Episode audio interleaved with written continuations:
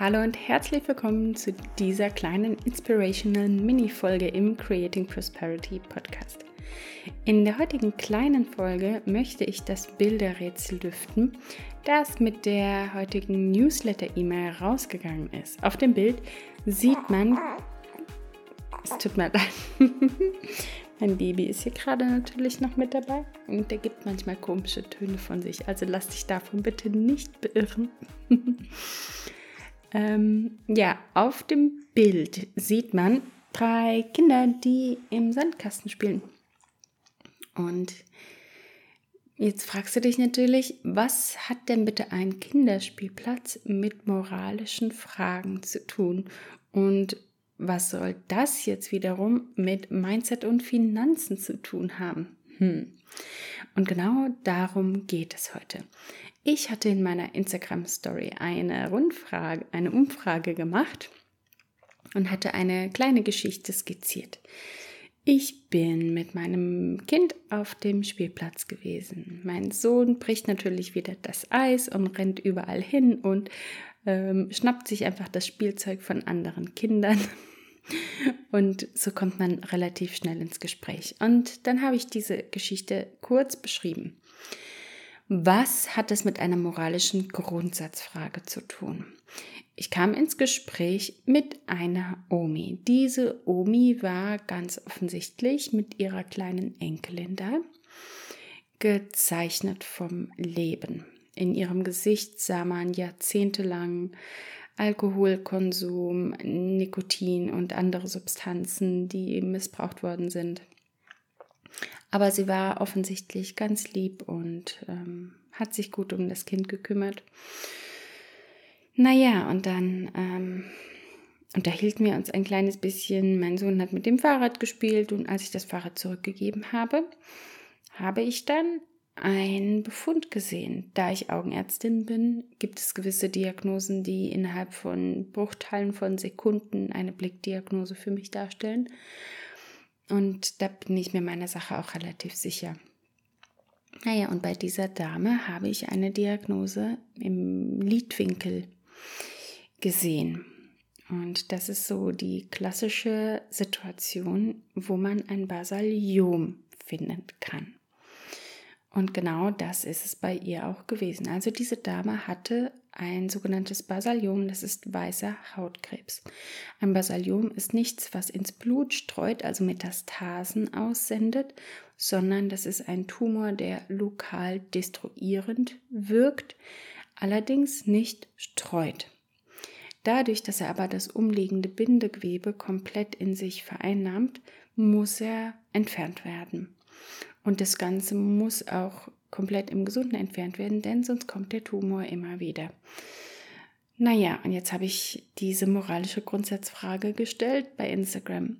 Würdest du der Dame davon erzählen und würdest du ihr raten, einen Arzt aufzusuchen oder würdest du sie einfach weiterhin ihr Ding machen lassen?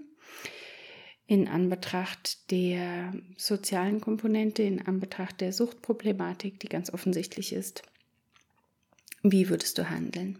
97 Prozent der Befragten haben gesagt, sie würden der Dame einen Arzttermin empfehlen und von dem Befund berichten. So, dann habe ich gesagt, in Ordnung, mm, die Geschichte ist nicht ganz wahr.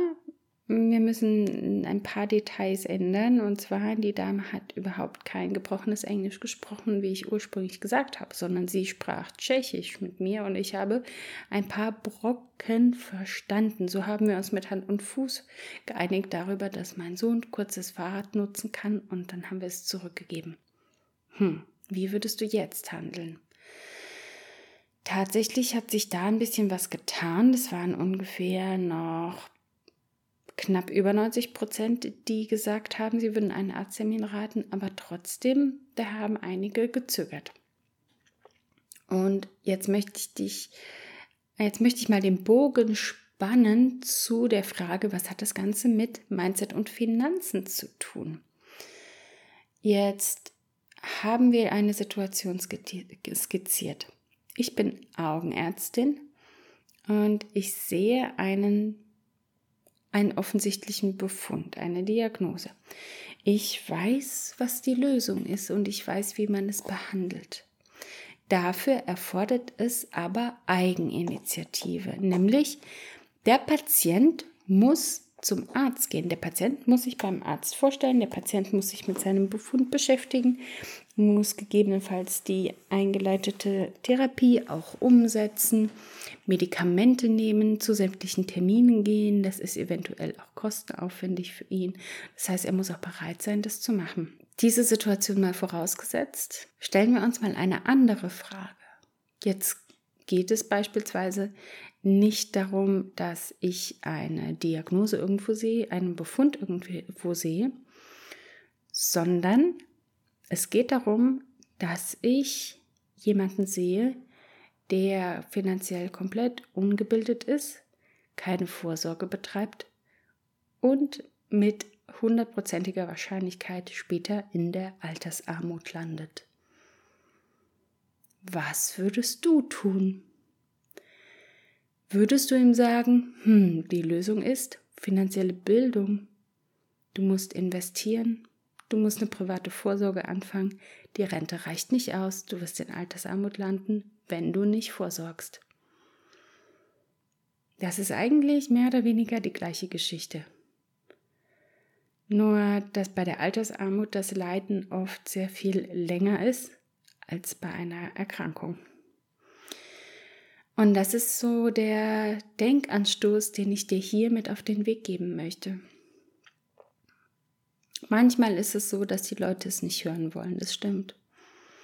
Manchmal ist es auch so, dass die Leute anfangs so tun, als wollten sie es hören.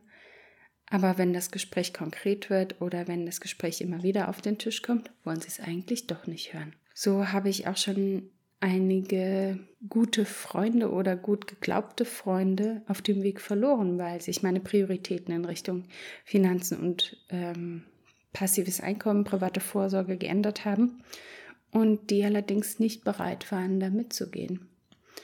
Und jedes Mal, wenn ich darüber gesprochen habe, habe ich gemerkt, dass sich irgendwas ändert.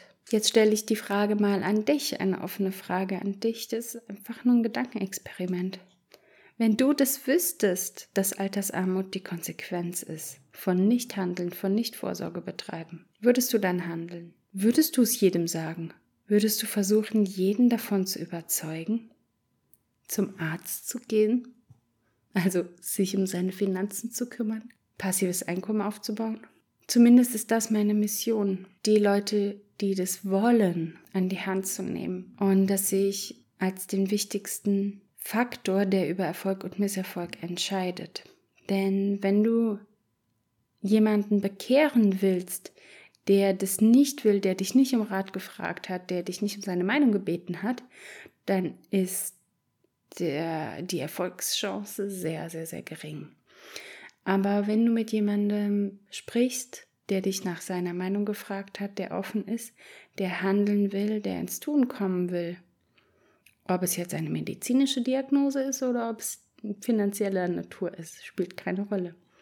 Dann hast du sehr, sehr viel höhere Wahrscheinlichkeiten für Erfolg, dass ins Handeln gekommen wird, dass man tatsächliche Schritte einleitet. Und da du dir diesen Podcast anhörst, bist du die Person, mit der ich darüber sprechen will. Du bist nicht irgendjemand auf der Straße, den ich grundlos einfach anspreche. Ähm, Entschuldigung, haben Sie schon private Altersvorsorge betrieben? Entschuldigung, haben Sie passives Einkommen? Das macht man ja nicht, sehr sinnlos. Warum sollte man das tun? Nein, du bist hier in diesem Podcast, weil du dich für das Thema interessierst, weil du für dich erkannt hast, dass ein Leben ohne passives Einkommen, ohne private Vorsorge einfach für dich keine Alternative ist. Denn das heißt, du wirst bis du uralt und grau bist irgendwann arbeiten müssen und dann reicht es doch nicht zum Überleben. Und deswegen an dieser Stelle noch ein kleiner Tipp. Ich habe ein Webinar aufgenommen, wo ich die Grundsätze des Immobilieninvestments erkläre, weil immer wieder werde ich gefragt, ja, wie funktioniert das denn mit dem passiven Einkommen? Wie kann das sein, dass du davon leben kannst in so kurzer Zeit? Und genau das erkläre ich in diesem Webinar. Da erkläre ich auch, welche Schritte erforderlich sind, um eine Immobilie zu kaufen, wie du das Ganze kalkulierst, selbst wenn es keine Cashflow-positive Immobilie ist, wie du das Ganze auch noch drehen kannst, damit du doch Cashflow-positiv bist und passives Einkommen damit erwirtschaften kannst. Dieses Webinar ist vollkommen kostenlos für dich. Das heißt, du kannst dir unten, wenn du einfach auf den Link klickst, kannst du dich eintragen. Du brauchst eigentlich nur deine E-Mail-Adresse und musst den Link danach ähm, bestätigen, den du per E-Mail bekommen hast. Und dann kannst du dir das Webinar kostenlos angucken und eigentlich direkt loslegen mit deiner Altersvorsorge, mit Vermögensaufbau, mit Immobilie, mit passivem Einkommen. Denn das ist es ja, was wir eigentlich wollen. Ist ja kein Zufall, dass neun von zehn Millionären Immobilienvermögen besitzen. So, und jetzt zum Schluss noch die Auflösung. Das Spielplatzszenario ist nicht etwas, was ich mir ausgedacht habe, sondern es hat tatsächlich stattgefunden. Und jetzt erkläre ich dir, wie das Ganze stattgefunden hat. Ich habe schon, als ich im Park ge gelaufen bin, auf dem Weg zum Spielplatz, habe ich diese zwei Personen gesehen. Das war ein älterer Herr und eine ältere Dame die von weitem schon hochauffällig waren in ihrem Verhalten. Also für einen Arzt ist es ganz klar, dass da eine starke Alkohol- und Drogensuchtabhängigkeit im Raum steht.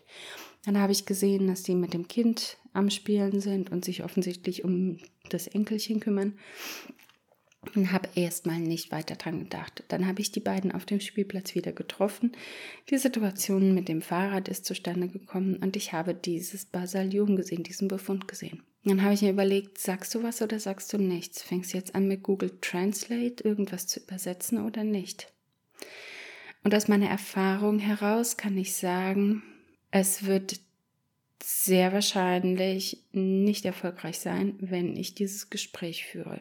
Es wird die Person in Aufruhr versetzen, ängstigen, verletzen, irgendwelche anderen Konsequenzen haben. Im Hinblick mit der Suchtproblematik weiß ich nicht, was dann die Reaktion dieser Person ist.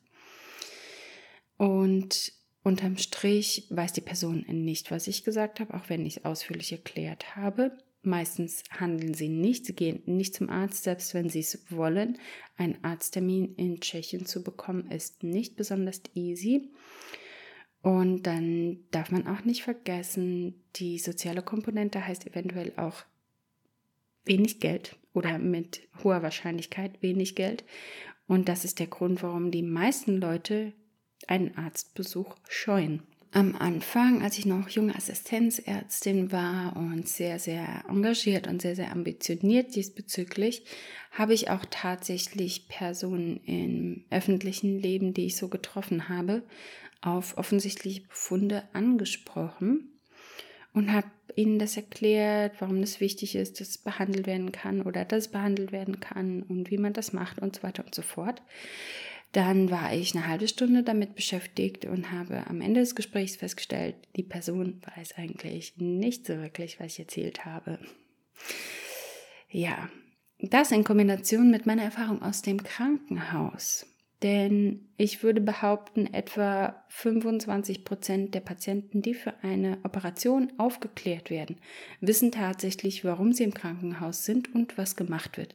75 Prozent der Patienten wissen das nicht und können das auch nicht wirklich wiedergeben. Die wissen zwar, ah, sie sind wegen irgendwas da, aber die wissen auch nicht im Detail, worum es geht und was gemacht wird, selbst wenn man sich die Mühe gemacht hat, sie aufzuklären, selbst wenn der Hausarzt sie geschickt hat und sie dann tatsächlich gekommen sind und so weiter und so fort. Das heißt, die Patienten, die sich bewusst entschieden haben für eine Behandlung, selbst die aufzuklären, ist äh, mühselig. Und du darfst dabei nicht vergessen, die Patienten sind aufgeregt, man erzählt ihnen etwas, was sie nicht verstehen, das sind Begriffe, die sie vielleicht nicht kennen und sie wissen gar nicht, worum es da geht, das sind vielleicht komplexe Themen. Hm. Ich weiß nicht, ob du dich schon mal als Patient wiedergefunden hast. Selbst mir geht es so, dass ich als Patient in einem Aufklärungsgespräch oft so aufgeregt bin oder ja, auch so fernab bin davon, dass ich wirklich rational denke, dass viele Dinge, die mir erklärt worden sind, nicht ankommen. Das mal vorweg genannt. Jetzt kommt noch ein weiterer Punkt, den ich anführen möchte. Auf meinem täglichen Spaziergang zum Spielplatz sehe ich mindestens fünf bis sieben Diagnosen jeden Tag, die mir so offensichtlich ins Gesicht springen. Spreche ich jeden an? Suche ich mit jedem das Gespräch? Will jeder das hören? Wenn du etwas im, ich sag jetzt mal, du hast irgendeinen Knubbel im Gesicht, willst du, dass dich jeder darauf anspricht? Wie reagierst du, wenn dich jeder darauf anspricht? Und das ist nochmal eine andere Frage. Tatsächlich, jetzt kommt die Auflösung. Ich habe mich entschieden, die Dame nicht anzusprechen. Aus meiner Erfahrung. Wie gesagt, als ich eine junge Assistenzärztin war, habe ich das gemacht. Ich habe mir die Zeit genommen, ich habe mit den Leuten gesprochen und so weiter und so fort. Aber ich habe festgestellt, dass ich ständig im Gespräch war mit Leuten, die am Ende doch nicht verstanden haben, worum es ging. Und wenn ich Glück habe, habe ich sie nicht beleidigt. Wenn ich Pech hatte, habe ich sie beleidigt oder verängstigt. Und dann wussten sie nicht, worum es ging, aber sie hatten Angst. Das ist ja noch schlimmer. Naja, und das ist der Grund, warum ich mich entschieden habe, nichts zu sagen. Die sprachliche Barriere ist natürlich auch ein wichtiger Faktor gewesen, aber das war eigentlich meine Erfahrungswerte aus der Vergangenheit waren eigentlich so der größte Grund. Das heißt aber nicht, dass die Leute, die die Dame zum Arzt geschickt hätten, was falsch gemacht hätten, sondern es ist eine, es ist eine reine was würdest du tun, wenn Frage. Da gibt es kein richtig oder falsch und jeder handelt auf Basis seiner Erfahrungswerte. Diese Geschichte wollte ich einfach nur mit dir teilen, dir zu zeigen, dass wenn du in der Welt etwas verändern willst, dann musst du rausgehen mit der Botschaft, dass ich äh, in meinem Arztsein gemerkt habe, die meisten Dinge kannst du nicht verändern. Auch Patienten mit chronischen Krankheiten, die fünf verschiedene Diagnosen haben, die allesamt tödlich sind und trotzdem nichts an ihrem Lebensstil ändern. Diese Menschen kannst du nicht ändern. Die wollen vom Arzt eine Pille haben, aber die kannst du nicht ändern. Aber das, was du ändern kannst, tu das, hör darauf, änder das. Und wenn du den Ruf hast, du möchtest was ändern, dann änder das. Und genau darum geht es. Wenn du das Gefühl hast, du willst was an deiner finanziellen Situation ändern, du willst was an deiner eigenen Zukunft ändern, an der Zukunft deiner Kinder ändern, dann änder das. Es steht dir frei. Es steht dir frei. Geh los dafür und tu was, denn Altersarmut, das weiß Gott nicht schön. Es ist nicht schön zu sehen, wie jemand von seiner Rente nicht über die Runden kommt und die muss er noch versteuern. Es ist nicht schön, von dieser Person immer die Geschichte zu hören. Ich habe mein Leben lang gearbeitet, ich habe mit 16 angefangen zu arbeiten und das kommt jetzt dabei raus. Es ist nicht schön. Und deswegen möchte ich dich ermutigen, wenn du sowas Offensichtliches weißt und dein Herz sagt dir, da muss was getan werden, dann ändere es auch. Und ein Weg, das anzupacken, ist zum Beispiel über mein Webinar. Du findest den Link unten in den Show Notes. Klick drauf, einfach deine E-Mail-Adresse eingeben, dann bekommst du das kostenlose Webinar. Äh, es geht knapp über eine Stunde. Also es kostet dich eigentlich nur eine Stunde Zeit. Und danach bist du auf jeden Fall ähm, sehr, sehr viel informierter als zuvor. Ich habe sogar aus der Community Leute gehabt, die gesagt haben, sie haben bereits schon Immobilien, zwei Immobilien schon, und die haben trotzdem noch was gelernt, weil sie einfach nicht wirklich wussten, wie man das kalkuliert, wenn man eine Immobilie kauft. Aber genau das erkläre ich dir. Ja, dann bin ich gespannt, ähm, was du sagst, ob du was mitnehmen konntest aus dieser Folge. Den Bogen von der Medizin zu den Finanzen zu spannen, ist natürlich ein großer Bogen, aber es war mir trotzdem sehr, sehr wichtig, das Thema anzusprechen, denn ja, es lag mir doch am Herzen. Und für mich war diese Parallele mit der Medizin einfach so offensichtlich. ja, dann wünsche ich dir auf jeden Fall noch einen ganz wunderbaren Tag, ein schönes Wochenende, wenn du diese Folge gleich am Freitag schon hörst.